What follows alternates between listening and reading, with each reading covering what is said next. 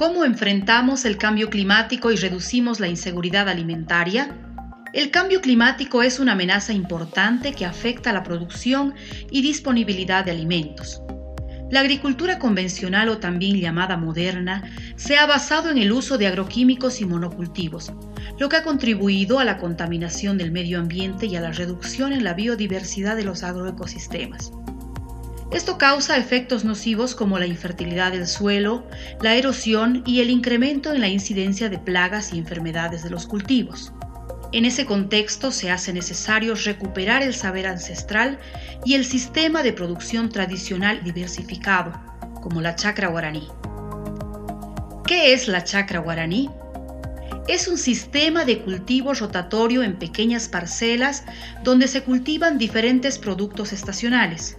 Este sistema se constituye en una forma de adaptación al cambio climático que promueve la recuperación del saber local y ancestral de la cultura guaraní y garantiza la diversificación productiva como principio base de la seguridad alimentaria. Beneficios de este sistema de cultivo. Promueve una mayor diversidad biológica. Mejora el uso de los recursos naturales disminuye el riesgo de pérdida total de la cosecha. Proporciona protección contra daños, plagas y enfermedades. Garantiza una despensa natural para las familias.